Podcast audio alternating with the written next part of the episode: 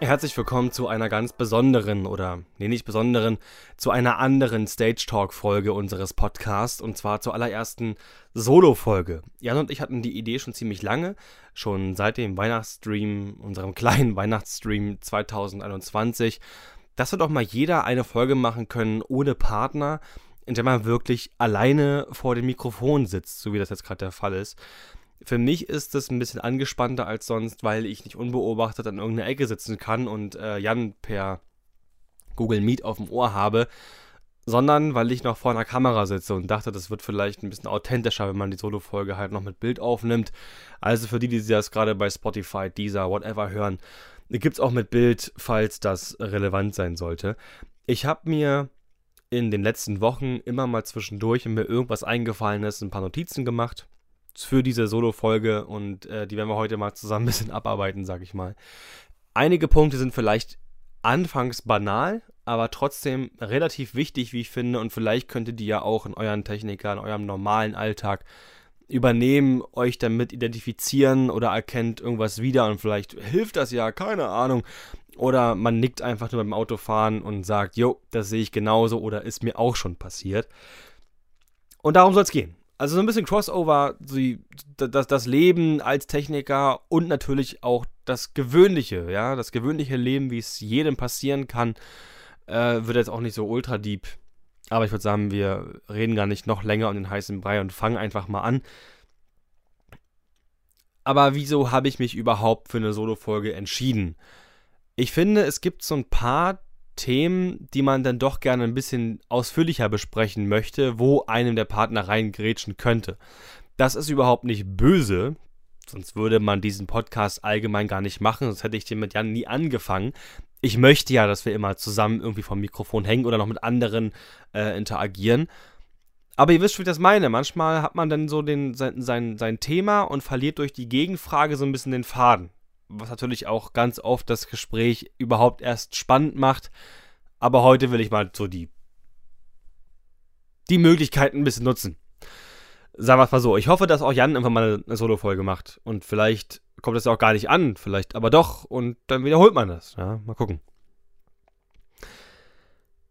Womit ich anfangen möchte, ist ein ganz großes Dankeschön. Ein Dankeschön an alle Techniker und alle Firmen, die mich mittlerweile, ja, die mich endlich ernst nehmen und oft und weiterhin buchen. Was meine ich damit? Abgesehen von diesem YouTube-Thema, von diesem Online-Thema, von dieser Online-Präsenz, war es immer so, dass ich, ich würde nicht sagen, komplett falsch eingeschätzt wurde, aber schon irgendwie nicht so, wie es eigentlich sein müsste, sein könnte. Ich hatte natürlich, dafür kann niemand was, so bis ich 22, 23 oder meinetwegen bis heute war ein Babyface. Ich sag mal so, wie es ist. Ähm, und das ist, lange ist mir das passiert, dass ich eben neben einem anderen Techniker-Kollegen, Technikerin stand. Ich war in dem Fall der Projektleiter oder habe eben alles gebucht, geplant und weiß, wie das Event abzulaufen hat und wurde halt immer noch, obwohl ich 22, 23 war, gefühlt auf 16 geschätzt und nicht ernst genommen. Das war früher noch viel schlimmer, aber ich möchte nicht so weit darauf eingehen, wurde auch teilweise fertig gemacht.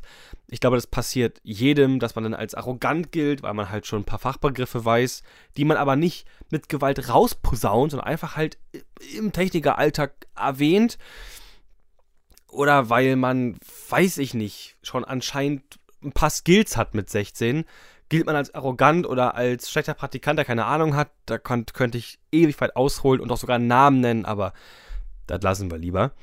Ähm, mir geht es eher darum, dass ich halt lange, wie gesagt, sehr jung aussah und deswegen immer so als Praktikant, Azubi galt oder ja, als für einen Konferenztechniker reicht's. Ja, für drei Schwanhälse mischen langt's.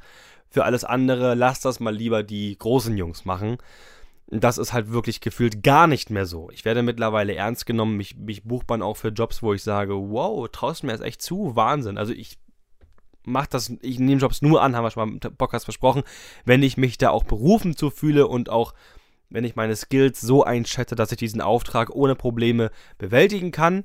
Aber trotzdem ist es schon cool, manchmal so Mails zu bekommen oder Anrufe, wie zum Beispiel FOH in einem großen Festzelt machen. Ja, 2000 Leute, Top 40 Bands, das ist schon geil. Und das hatte ich halt schon vor drei, vier Jahren.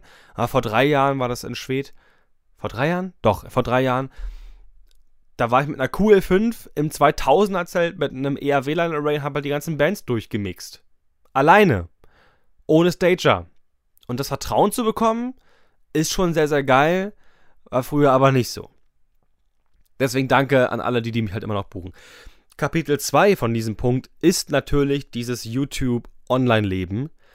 Ähm, ich bezeichne es gerne auch mal als Doppelleben. Ist es ja im Prinzip auch. Einige haben es durch Kollegen erfahren, was vollkommen okay ist. Einige wissen es, weil sie mich lange kennen. Viele wissen es nicht. Aber die, die es wissen, hatten immer so ein Vorurteil, gerade so zu meiner Messezeit. Also nicht verwechseln mit der ProLight, sondern mit der Messezeit, wo ich auf der Messe arbeiten war, als Kongresstechniker in der 18 Grad kalten, nach neuem Teppich riechenden Klimaanlagen, Luft ohne Tageslicht. Die Zeit. Wo es ungefähr so aussah, von, von der Farbgebung her, wie jetzt das Kamerabild. Die nahm mich überhaupt nicht ernst. Du bist ja der YouTuber, du kannst ja nichts, weil viele assoziieren ja YouTuber mit so Trash, so schlechten Pranks, irgendwelchen Leuten, die der Sprache nicht richtig mächtig sind und da ohne großen IQ irgendwas hinlabern. Die, die sich völlig peinlich vor irgendeine Kamera stellen. Ich meine wirklich peinlich, peinlich. Jeder fängt mal an, aber so richtig mit Absicht peinlich. Dieser YouTube-Trash eben. Dass es auch guten Content gibt auf YouTube. Ist egal. Das ist wirklich egal dass es sowas gibt wie Jay und Aria als Beispiel, kann ich aus erster Hand sagen, weil ich sie kenne, die auch mit großen Firmen kooperieren, erfolgreich kooperieren, die kreativen Content machen, noch nie sich einen Skandal geleistet haben oder irgendwas in der Art, das ist für die meisten gar nicht im Bilde. Für die gibt es immer nur Katja Krasavice hier so, ja. Und den Trash und alles andere ist ja Quatsch. Mittlerweile gibt es aber auch Firmeninhaber, also wirklich die Chefs der Chefs, ja, Veranstaltungstechnikmeister, die eine sehr große Verantwortung haben, sehr erfolgreich in ihrem Leben sind, in ihrem Job, die mich komplett als normalen Techniker akzeptieren und die während des Jobs dieses YouTube-Dasein so ein bisschen ablegen. Und mit so ein bisschen ablegen meine ich jetzt nicht, dass die halt immer noch so ein bisschen auf Bashing sind. Nein, dieses bisschen, was übrig bleibt, ähm, geht dann eher in so, das fand ich cool oder sowas müß, müsste man mal behandeln. Also das ist alles positiv behaftet. Ich komme gerade von der vom Red Weekend Splash. Habe jetzt schon eine Woche Full Force hinter mir und jetzt eben schon die erste Woche Splash. Und habe da mit einem VT-Meister zu tun, der eine ultra coole Socke ist. Mag ich, ist ein super Kerl, kann man nicht anders sagen. Wirklich, wirklich cool. Ich kannte ihn vorher nicht und wir konnten super gut zusammenarbeiten. Alles tippitoppi. Und irgendwann, schon nach ein paar Stunden, erwähnt er, ähm, dass er mich ja von YouTube kennt. Und das war für mich so ein bisschen, als hätte mich so ein Pfeil in der Brust getroffen. Erst so leicht beschämt, aber auch irgendwie dann doch schnell relativ glücklich,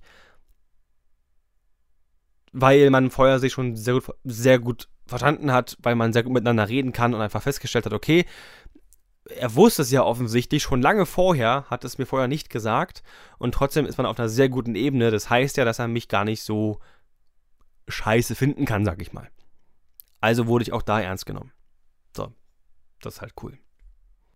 Und dieses ernst genommen werden ist halt noch nicht lange so. Das muss man wirklich ganz klar sagen. Was richtig schön ist, muss ich ehrlich sagen, oder was irgendwie noch voll komisch ist, ich weiß bisher noch nicht so ganz, wie ich damit umgehen soll. Ich werde mittlerweile auch außerhalb von der ProLight und Sound erkannt. Das ist mir gestern passiert, eben letzter Tag Splash. Ich war an meinem Mischpult und es gab, ähm, ich glaube, Diddley hieß das, ähm, den Battle Rap bei mir an der Pharaoh Stage und das hat richtig gebockt. Also ist eigentlich gar nicht meine Mucke. Ich kann nicht mit diesem Splash Festival jetzt muckemäßig ehrlich gesagt, ist ja auch nicht böse, überhaupt nicht identifizieren, wirklich gar nicht. Aber das fand ich richtig geil. Das hat richtig Spaß gemacht, weil die waren, waren noch mit Sportgeist dabei. Klar fallen da übelst die harten Beleidigungen auch bei so einem Battle Rap. Aber davor ähm, gab es eine Umarmung, ja, und, und, und, und Fistbump, sag ich mal. Und alle verstehen sich und sind mit privat auch voll cool. Das wird wirklich sozusagen als Sport angesehen. Und ich bin gerade so am Machen und am Tun und gerade ist die Session vorbei. Das heißt, am Pult ist auch ein bisschen entspannter gewesen, wobei es waren drei Mikros und ein DJ, also am Ende auch nicht so wild. Und dann kommt einer zu meinem Absperrgitter, zum FOH-Zelt und sagt: Sag mal, bist du Nico? Und so, ja. Wieso? Kennen wir uns? Also, Digga, ich verfolge dich schon voll lange. Ich kenne dich schon, seitdem du so warst auf YouTube, so die ganz kleinen Anfänge. Und wenn jemand so eine Einleitung bringt, man kennt schon die allerersten Videos, ist nicht so angenehm. Sagt das ruhig weiter, alles cool, dafür könnt ihr am Ende nichts, das ist eher so eine eigene Sache, das ist so unangenehm, weil man genau weiß, wie man damals war. Man natürlich die ganz ultra alten Videos schon längst gelöscht hat, aber trotzdem schon sehr alte Videos, wo man sich immer noch für schämt, online lässt um zu beweisen, jeder hat mal angefangen. Ich habe die immer noch alle online, also auch so wie ich meinen DMX-Controller, meinen DMX-Scanner vorgestellt habe, so ganz panne Sachen sind alle noch online. Und man weiß, der hat das von Anfang an gesehen.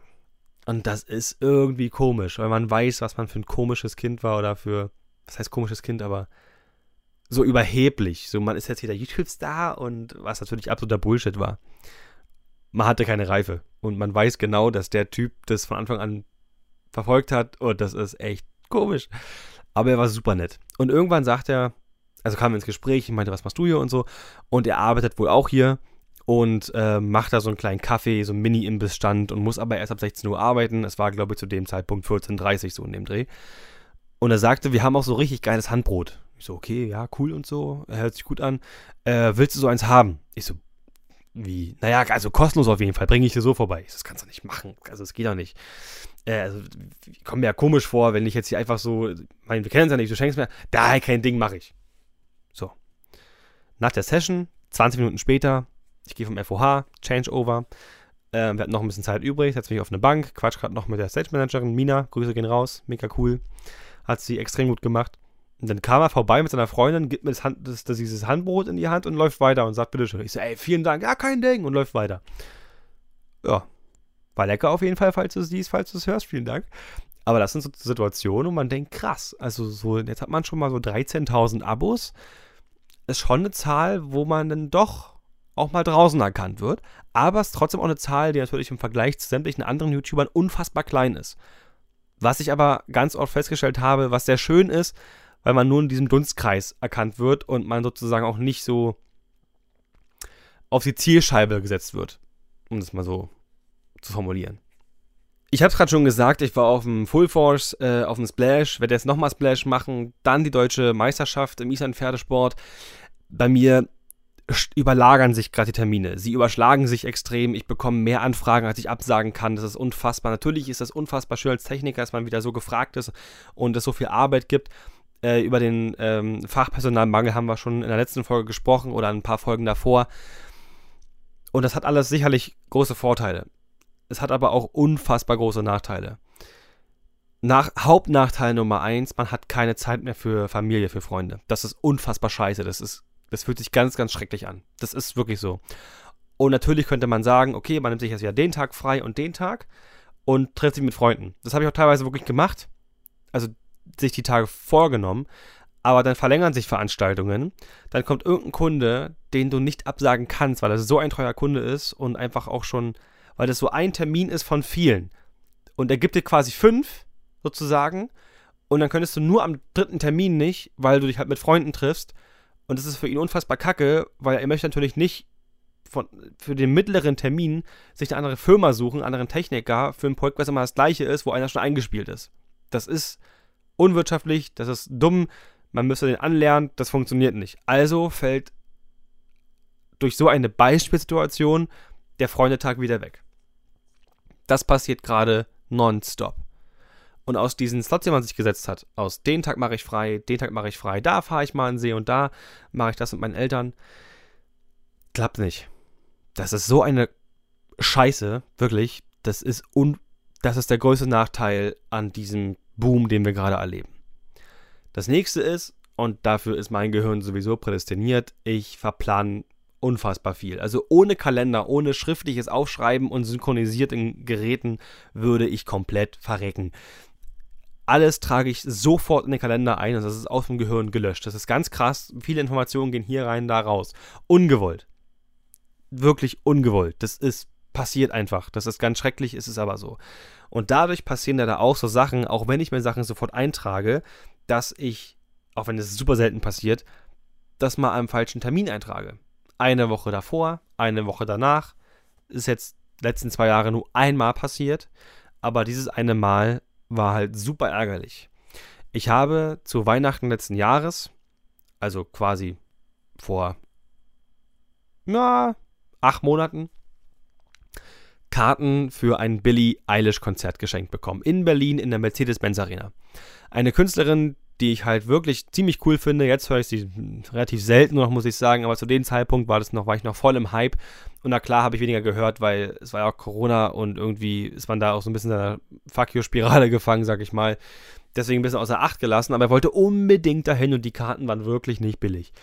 Und meine Eltern haben mir diese Karten zu Weihnachten geschenkt, wie gesagt. Und durch diesen Fuck-up, mir einen, einen Termin falsch eingetragen zu haben, konnte ich dieses Konzert nicht wahrnehmen. Und das ist nicht nur schade wegen dem Konzert itself, es ist unfassbar schade, weil ich weiß, dass es meinen Eltern unfassbar schwer war, an diese Karten zu kommen, was wirklich der Fall war, weil Server abgestürzt, diese Tickets zu kriegen, das war nicht so einfach. Und mit hat es auch für die voll leid, weil die haben sich voll die Mühe gegeben, mir ein geiles Konzert zu ermöglichen. Und weil ich den Termin falsch eingetragen habe, konnte ich das nicht wahrnehmen. Und das fühlt sich auch unfassbar schlecht an. Wirklich, das fühlt sich ganz, ganz beschissen an. Und das sind alles so Sachen, die eben aus diesem Boom auch gerade resultieren, die einen auch so psychisch so ein bisschen auf den Sack gehen. Und dann gibt es so Dinge, auch die durch den Boom auch verursacht werden, dass man nicht weiß, wie geht es mit der eigenen Firma weiter, wie geht es mit der eigenen Selbstständigkeit weiter. Weil man expandiert gerade unfassbar, man könnte tausend Events parallel machen. Ich habe unglaublich viel Geld in Videotechnik investiert, in Glasfaserleitungen, in irgendwelche Wandler, in SDI, in kleinen wasserfesten Chipkameras, in Atmomikrofonen, die wasserfest sind. Alles so ein Bullshit, was irgendwie in Summe trotzdem ganz schön viel Geld kostet weil ich es jetzt auch gerade brauche. Aber man ist mittlerweile auch irgendwann in so einer Größenordnung unterwegs, dass man Mitarbeiter braucht.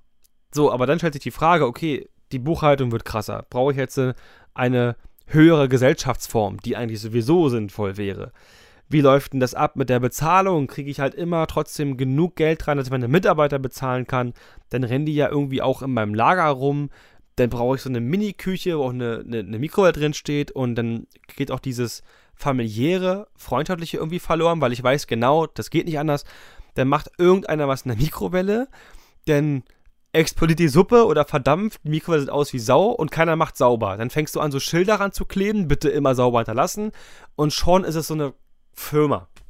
Also, wisst ihr, wie ich das meine? So, diese, diese kleinen Gedanken, die das dann ganz schnell wieder unattraktiv machen. Von diesem coolen Gedanken, hey, wir machen zusammen eine Firma oder ich hole mir noch den Mitarbeiter ran und der und der macht dann das. Ja, ja, aber wie lange geht das gut? Kommt nochmal eine Corona-Welle? Will ich diese Verantwortung überhaupt haben? Und ich habe mir lange überlegt, wie groß möchte meine Firma überhaupt werden? Wie groß will ich das überhaupt mal treiben? Weil ich bin nicht derjenige, der den ganzen Tag im Büro sitzt, anderen Menschen sagt, was sie zu tun haben. Das ist nicht meine Aufgabe, das ist nicht das, was ich machen möchte. Ich möchte selber das Kabel in die Hand nehmen, die selber den Kettenzug und das Line Raider hochziehen und am Mischpult stehen. Das ist das, was ich will. Aber ein Chef muss koordinieren, der muss dafür sorgen, dass der Laden läuft. Wenn ich aber nicht Chef bin, kann ich auch wiederum keine Entscheidung treffen, was Material und so weiter angeht. Klar gab es dafür so spezielle Regelungen, aber das sind alles Sachen, die den Kopf halt ultra belasten, weil man nicht weiß, wo geht die Reise jetzt hin. Das ist irgendwie bedeutet mich das letzten Monate. Ne? Das ist irgendwie das, was ich so ein bisschen doof finde. Und wird, und wird dieses Mitarbeiterverhältnis bestehende Freundschaften zerstören. Weil man mit den ganzen Leuten ultra gut klarkommt, aber eben auf Freiberuflerbasis. Die rufen mich an, ich arbeite für die, alles läuft cool, man trinkt noch abends ein Bierchen zusammen, man versteht sich gut, die Rechnung wird geschrieben, Thema erledigt. Wenn die aber dein Mitarbeiter sind, ich weiß nicht, wo das hinführt. Ja, das ist, ich finde das schwierig. Am Ende muss man trotzdem sagen, dass der Job schon mein Traumjob ist. Also ich habe, ich habe den besten Job, den man sich wünschen kann. Ich habe Privilegien, die andere nicht haben. Ist auch die Frage, ob das jeder haben will, keine Frage, aber ich glaube, wir reden hier von Privilegien, die schon einige cool finden würden als Gast auf so einem Festival. Zum Beispiel, dass ich mit meinem Crewbändchen überall hin kann, in jeden Backstage, an jeden Kühlschrank mit Getränken dran, ja, drin. Egal was. Ob ich mit meinem E-Roller, den ich mir extra fürs Festival gekauft habe, durch die ganzen Straßen fahren kann und eben nicht diesen Shuttlebus nehmen muss. Whatever. Also auch asphaltierte Straßen, wo Gäste nicht langlaufen dürfen und so weiter. Das ist schon halt richtig geil. Ob ich mit Promis reden kann, ob ich einfach mich im Backstage auf die Couch setzen kann mit meiner Chili con Carne, futter die oder ob ich in irgendeinem Club Privilegien habe, da einfach so reinzukommen, auch in den Backstage zu kommen, teilweise Getränke auszugeben zu kriegen und mich einfach dahin fleze, kurz entspanne, mit Freunden quatsche und dann wieder weiter raven gehe. Wenn man diesen Status einmal hat, Status klingt falsch, wenn man diese Privilegien einmal hat, dann will man sie auch nicht mehr ablegen und dann fühlt man sich irgendwie komisch, auch wenn es nicht komisch ist, wenn du nur als Gast auf ein Konzert gehst oder nur als Gast in einen Club gehst, weil du weißt genau, wie es dahinter aussieht, du weißt genau, wie die Abläufe sind, aber du kannst da nicht hin, obwohl du es sonst normalerweise kannst. Und das ist irgendwie weird, aber es ist auch unfassbar cool, das machen zu dürfen. Genauso wie man auch einfach Leute über solche Dinge kennengelernt hat. Ne? Also ich habe teilweise auch Prominente und ich meine nicht so C-Promis, Z, irgendwas, die beim Dschungelcamp auftreten. Ich meine, ne, wirklich Prominente habe ich in meinem Telefonbuch. Die habe ich teilweise wirklich als Festfreundschaften. Und das ist für mich nicht so viel wert, weil sie jetzt prominent sind, sondern weil es daraus entstanden ist. Weil man irgendwie als Techniker da war oder irgendwie als, einfach nur als, als Best Boy, whatever, ob das am, am Filmset ist oder auf der Bühne. Und man kam ins Gespräch, whatever, oder auf der Aftershow-Party lief's gut, dann hat man sich irgendwie connected und dann ist das einfach geblieben und man sieht sich auch. Und das ist schon geil. Wenn mich jemand fragt, dann ist das nicht voll krass, du machst ja mit dem und mit dem, dann bin ich schon so, ja, ist cool. In meinem Kopf absolut geil, keine Frage. Ich freue mich mega. Jedes Mal ist das für mich irgendwie ganz cool. Klar wird es irgendwo auch normal. Weil wenn du immer so ein Fangirl, so ein Fanboy bist und immer so auf machst, das ist ja absolut geil, nimmt das dir ganz schnell den Zauber und dann wirkt es auch ganz schnell, guck mal, was ich kann und du nicht. Aber ich glaube, ihr wisst schon, wie ich das meine. Dieser Traumjob, von dem ich spreche, bringt auch noch Folgendes mit sich. So ein, ich bin kein Hashtag-Typ, so, aber dieser, dieser Hashtag, den es dann nun mal gibt bei uns, Crew Love is True Love, der stimmt. Ja, der stimmt einfach. Man wird einfach so oft als Freelancer mit anderen Leuten einfach ins kalte Wasser geschmissen. Ihr, hier, ihr kennt euch nicht, aber ihr arbeitet jetzt drei Wochen zusammen. Hier, bitteschön. Und aber auf diesem Weg, wo man sich jedes Mal denkt, äh, gar keinen Bock drauf, habe ich schon so viele coole Menschen kennengelernt, die jetzt für mich so wichtig geworden sind. Nur durch dieses, ja, ihr macht das jetzt. So. Und das ist jedes Mal cool, weil man sich einfach zu 99% mit den Menschen unfassbar gut versteht, weil eben alle gleichzeitig Bock auf diesen Job haben und nicht so sind, ja, ich bin mal in diesem Büro gelandet, weil ich nicht wusste, was ich tun soll und mache das halt, um Geld zu verdienen. Ist halt nicht der Fall. Man lebt irgendwie gemeinsam dafür und wenn man mal 20 Stunden am Stück schiebt, dann ist es so, wow, voll anstrengend, unbedingt ins Bett, aber ist auch so, ja, war aber auch irgendwie ganz schön geil. Und dann stoßt man trotzdem an. Stößt man trotzdem an. Es ist, meine Uhr ist leer. Es ist 1 Uhr nachts, seht's mir nach. Ich komme übrigens gerade vom Splash. Und da ich sonst nicht schaffe, Podcasts aufzunehmen oder irgendwas, mache ich es halt nachts. Und diese Crewliebe, von der ich eben gesprochen habe, die spüre ich auch ganz, ganz krass im Club Ritter Butzke. Ich hoffe, ich darf den Club jetzt den Namen jetzt hier nennen. Wenn nicht, haut mir eine rein, wenn ihr mich seht, aber machen die sowieso nicht. Ähm, das ist auch eine Gang, die ultra, ultra herzlich ist. Also ich habe da ja die haben mir ja in Corona auch meine Existenz gesichert, indem ich da eben auch mit Erik zusammen den Club da echt ein bisschen umgekrempelt habe technisch. Ich habe da sehr viel Zeit verbracht und äh, irgendwann hieß es, komm doch mal auch mal so vorbei. Und ich wusste gar nicht, dass ich diese Privilegien habe. So. Und ich habe da ewig gearbeitet und war, bin zwar nicht angestellt, aber wurde schon so von der her, sag ich mal, wie ein Angestellter behandelt, was ich ultra schön fand. Und dann hieß es, komm doch mal vorbei, so Gästeliste darauf gesetzt, dann war ich da und dachte mir so, okay, ich habe jetzt diesen Schuppen nur ein Jahr lang nur mit Putzlicht gesehen. Jetzt mal in Action mit vielen Leuten ist schon geil, ist was anderes. Und ich habe mich, ich habe mich wirklich nicht getraut, in den Backstage zu gehen. Ich habe meine Jacke mit Bezahlung einfach an der Garderobe abgegeben, habe für meine Getränke bezahlt und nächsten Tag hieß es einmal, Nico, warst du denn? Ich so, na, ich war Raven, ich war doch, ich war doch hier. Ja, aber du warst nicht im Backstage, du warst nicht das, du warst nicht das. Ich so, naja, na, na klar nicht, ich war doch hier privat. Bist du denn behindert? Du kannst es doch machen, Mensch, du bist doch einer von uns, natürlich kannst du ins Backstage. Ich so, naja, aber es hat mir keiner gesagt. Ich so, Mann, das ist doch wohl klar, das musste keiner sagen. Das ist doch wohl logisch, dass du das machen kannst. Also wenn das jemand auch darf, dann natürlich du. Und ich so, Leute, das finde ich ultra lieb von euch, werde ich beim nächsten Mal auch gerne in Angriff nehmen. Tue ich seitdem auch.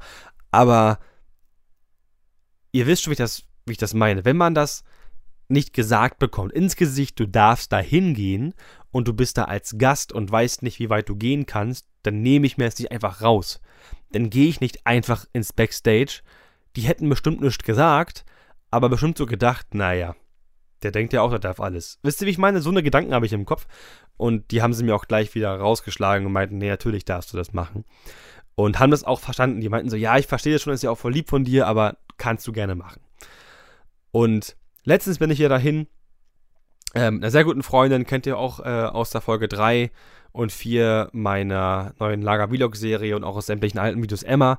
Die kenne ich ja auch schon. Wir kennen uns beide, seitdem wir in die Windeln geschissen haben. Und ähm, mit ihr war ich dann im, im Butzke. Oh, es war richtig lustig. Und ich wurde gleich herzlich empfangen, gleich mit einer Umarmung und Karussellfahrt von einem der Chefs aus dem Laden und hier Bier und bitte und wie geht's und zack, zack. Und das ist einfach immer jedes Mal so geil, weil die alle sprechen beim Namen an, alle Mitarbeiter. Nico oder Deutschland, was geht? Und das ist einfach richtig, richtig cool. Und das sehen ja auch wieder die Gäste. Die Gäste außenrum im Club sehen ja auch wieder, wie man begrüßt wird und dass man Teil dessen ist. Und auch das Gefühl ist richtig schön, weil die Mitarbeiter selber so cool drauf sind und weil auch alle so gleich checken, guck mal, was, was geht denn hier ab? Weil die, weil die, weil die Zuschauer, die, die, die Zuschauer, äh, die, die Gäste im Club checken, was im Hintergrund für eine Stimmung abgeht. Und das bringt die auch wieder zum Lächeln. Und dieser Kreislauf ist einfach nice. Ich hatte mir noch einen Punkt aufgeschrieben, den ich eigentlich mit ansprechen wollte, und zwar das Thema Festival, also nochmal ein bisschen ausführlicher, so Vergleich zwischen Splash und äh, Full Force, also zwischen, wie ich sie nenne, das ist nur mein persönlicher, haut mir gerne auf den Kopf, die Autotune-verseuchte deutsche Hipster-Mucke, ähm, aber es ist alles gut. Jede Musik hat absolut ihre Daseinsberechtigung. Hört, was ihr wollt. Das ist vollkommen okay. Das war jetzt nur Mobbing von mir. Ähm, ja, also zwischen, zwischen äh, Deutschrap und allgemein ähm, dem, was so gerade sozusagen oft in den Trends ist, und eben äh, Metal und Rock. Das sind die beiden Festivals, die ich mit betreuen durfte. Da wollte ich noch selber was zu sagen, auch zum Thema Crewcamping und Hotel und so weiter. Aber das heben wir uns ausführlich äh, auf, um das mit Jan zu besprechen oder vielleicht sogar mit Clemens, mit dem ich halt wieder nächstes Wochenende auf dem Splash Blue Weekend bin und ähm, ihn auch schon überredet habe, überredet, er hat gleich, gleich ja gesagt, einen Stage Shock Podcast aufzunehmen. Also wir haben noch einige Sachen, einige Gäste auch im Petto, einige Themen. Das einzige Problem ist, was wir heute, was wir am Anfang der Folge angesprochen haben, ist eben die Zeit. Ihr seht's ja. 1 Uhr nachts in einem Gartenhaus und morgen geht es für mich wieder weiter. Ja, anders schafft man es nicht. Ich weiß auch nicht mal, was ich das schneiden kann. Naja, wird schon irgendwie. Ich glaube, der Anfang von dieser Folge war sehr holprig, Ich habe mich sehr krass wiederholt, immer das gleiche erzählt, aber ich hoffe, dass euch das trotzdem gefallen hat. Es war, wie gesagt, die allererste Solo-Folge vom Stage Shock Podcast. Vielleicht gibt es auch mehr davon, vielleicht war das ein absoluter Flop, ich weiß es nicht, keine Ahnung. Trotzdem, vielen Dank fürs Zusehen, ja, für die es auf YouTube gesehen haben, auf unserem Stage Talk Podcast YouTube-Kanal und natürlich an alle danke fürs Zuhören. Wir hören uns in der nächsten Folge wieder, sehr wahrscheinlich mit Jan.